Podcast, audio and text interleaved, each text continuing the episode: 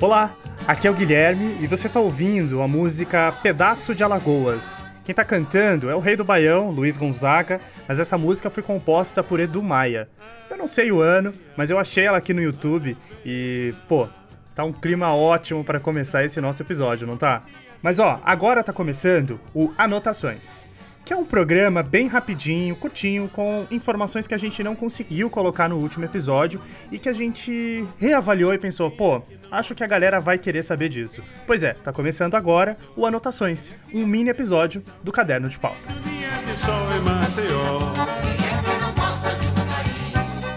E é no ritmo de Baião que nós vamos a Maceió, capital do estado do Alagoas, para uma rápida conversa que a gente teve com a professora Patrícia Medeiros. Ela é pesquisadora da Universidade Federal de Alagoas e estuda plantas alimentícias não convencionais. Bom, primeiro eu queria agradecer bastante o convite, fico muito feliz em poder falar um pouquinho sobre o meu trabalho. E na verdade, é, eu sou uma etnobotânica o que significa que eu trabalho com a relação entre as pessoas e as plantas. Então eu estudo comunidades locais, por exemplo, comunidades de agricultores, de extrativistas e basicamente sobre os usos que eles fazem das plantas, né? seja para remédios, seja para alimentos, para lenha, para construção de casas. Então é um tipo de trabalho que tem uma implicação muito grande por exemplo, para a conservação da biodiversidade.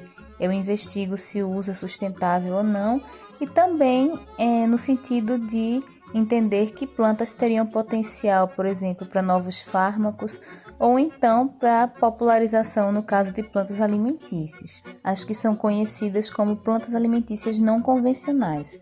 Basicamente são plantas que servem de alimento, mas são desconhecidas pela maioria das pessoas, especialmente em áreas urbanas, onde muita gente só conhece aquelas plantas que são de produção global, que são altamente consumidas. Então, a ideia do trabalho é que a gente possa estabelecer algumas bases para tentar popularizar essas espécies. E como é que a gente pretende fazer isso? É um trabalho interdisciplinar que a gente junta arcabouços teóricos da minha área, que é a etnobotânica, com outras áreas, como por exemplo a psicologia, o comportamento do consumidor, a ecologia. Então a gente busca trabalhar com várias áreas diferentes para tentar responder algumas perguntas. Ah, só para esclarecer um ponto. Plantas de produção global, segundo a pesquisadora, são aquelas cultivadas em várias partes do mundo, como arroz, trigo, alface e por aí vai.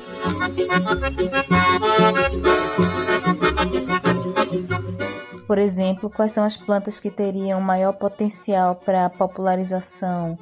É, mas além disso, tem outras coisas que a gente também busca entender, por exemplo, será que o fato das pessoas saberem que estão provando, consumindo algo que é não convencional, interfere na aceitação desse produto?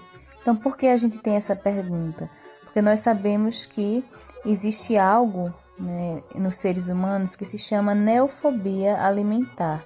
Ou seja, os seres humanos possuem em maior ou menor grau uma aversão a comer coisas novas. E isso é algo que foi normal, né? Foi trazido pela nossa evolução biológica como uma maneira de evitar que as pessoas saíssem comendo coisas tóxicas, mas que hoje ela pode significar evitar uma comida, por exemplo, que alguém nunca comeu. Claro que a neofobia ela se expressa mais em algumas pessoas do que em outras, mas o que a gente quer saber na verdade é se chamar essas plantas de não convencionais pode ser negativo, positivo ou neutro para é, a popularização delas. Então, essa também é uma das perguntas que a gente tem e a gente quer entender isso. Além de né, buscar saber quem é o perfil socioeconômico mais predisposto a incorporar essas punk na dieta, ou seja, a gente quer entender se existe um grupo né, de homens ou mulheres, de pessoas mais velhas ou mais jovens, é, que estaria mais disposta para que a gente possa depois dizer aos agricultores, ó, é, o público-alvo que vocês é, poderiam trabalhar é o XYZ. Eu perguntei para ela se tem algum tipo de planta não convencional que a gente poderia substituir por uma outra opção do dia a dia. E ela disse que a Ora Pronobis dá para comer em saladas, tipo alface. E tem também a taioba, que é só refogar no azeite e fica uma delícia, segundo ela. E fora essas duas, também tem a araçá, que é como tipo uma frutinha que dá para fazer mousse, suco, é, ou se não comer mesmo. Eu não conhecia nenhuma das três, mas eu dei um Google e, de verdade, eu acho que encarava. E vocês? Mas olha, foi com esse trabalho que a professora ganhou o prêmio para Mulheres na Ciência 2019, que foi promovido pela L'Oréal em parceria com a Unesco e a Academia Brasileira de Ciências. Agora, ela e os seus colegas de pesquisa têm um incentivo de 50 mil reais para desenvolverem o projeto e apresentarem os resultados.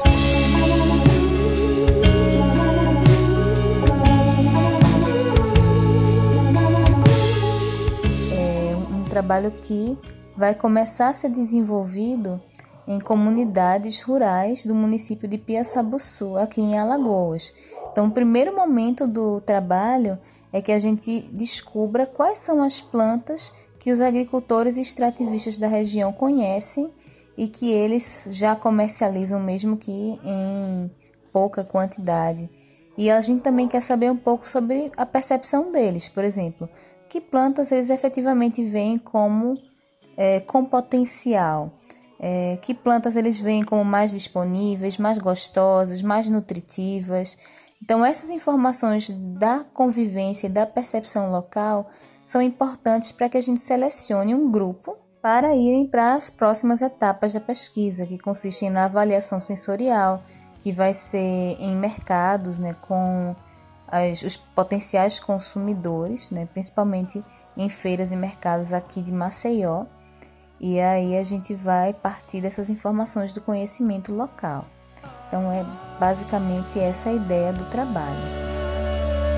Mesmo sem me ver, estou por perto. E esse foi o Caderno de Pautas, um podcast que começa com baião e termina com rock, mas é também o seu podcast sobre jornalismo e educação. Essa última música que nós ouvimos é a preferida da professora Patrícia. Ela é casada com o vocalista da banda Gato Negro e disse que essa música é, tem um significado enorme, tanto para ela quanto para a família.